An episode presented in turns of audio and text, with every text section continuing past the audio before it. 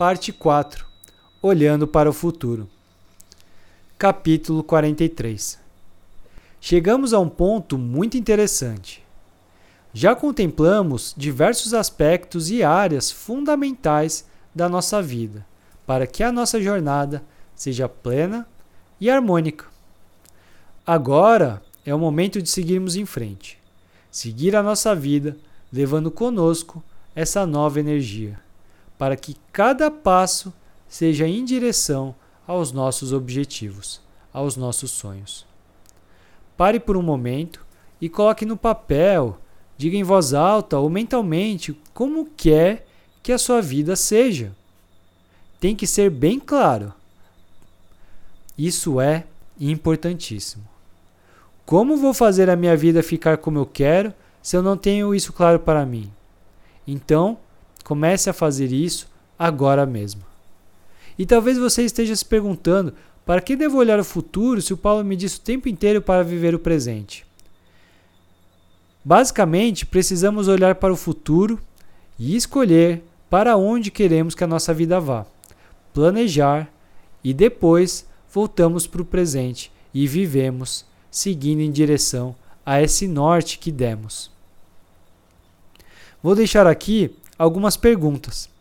Respire e somente passe por elas quando estiver genuinamente disposto a respondê-las com honestidade e energia. Se você simplesmente ler sem dar a devida atenção a cada questão, perderá uma grande oportunidade de aprendizado e autoconhecimento. Como tudo em nossa existência, você aproveita ao máximo as oportunidades que a vida te manda ou as aproveita meia boca? Ouça seu coração para respondê-las. Pergunta número 1. Um, qual o estilo de vida que você quer levar? Visualize você acordando e vivendo a vida que deseja e descreva isso. Pergunta número 2. Atualmente, você coloca mais energia em seus problemas ou em seus sonhos.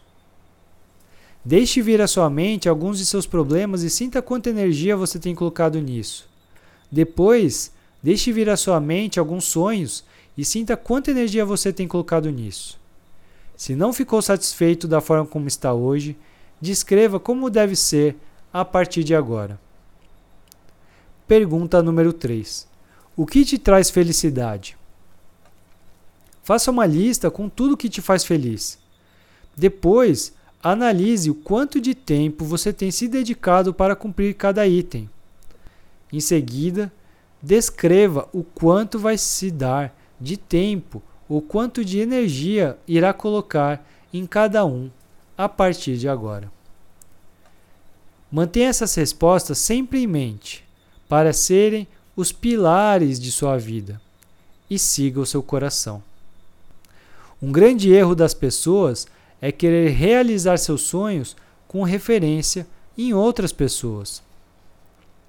Fulano tem uma casa na praia e um iate, então eu também quero isso para mim. Mas será que isso faz sentido? Pode ser que eu prefira uma casa no campo e uma bicicleta. Se fizer em, em comparação com os outros, termina por deixar de lado o que o coração realmente quer, o que se quer para a própria vida. Você é único. Nem a sociedade, nem a TV, nem a sua família, ninguém conseguirá te dizer o que é melhor para a sua vida. Você precisa descobrir por si mesmo, e isso só é possível quando paramos de olhar ao redor e olhamos para dentro de nós.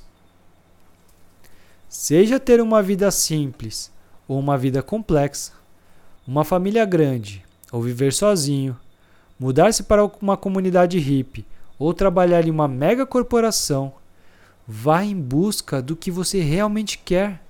Siga o seu coração, pois ele é somente seu, independentemente do que os outros digam ou pensem. Apenas tenha sempre em mente a importância de se ter uma vida sustentável. Ou seja, em vez de somente tirar o máximo do mundo, sinta que está contribuindo com a sua parte, pois caso contrário, você poderá facilmente cair no caminho do egoísmo. E nesse caminho, dificilmente você se sentirá plenamente feliz e satisfeito. Não é preciso fazer mais do que a sua parte como indivíduo. Sinta em seu coração se está fazendo a sua parte, nem mais, nem menos. Reconheça todas as qualidades que você tem e tudo de bom que pode criar para si mesmo e para o mundo, tanto pessoal quanto profissionalmente.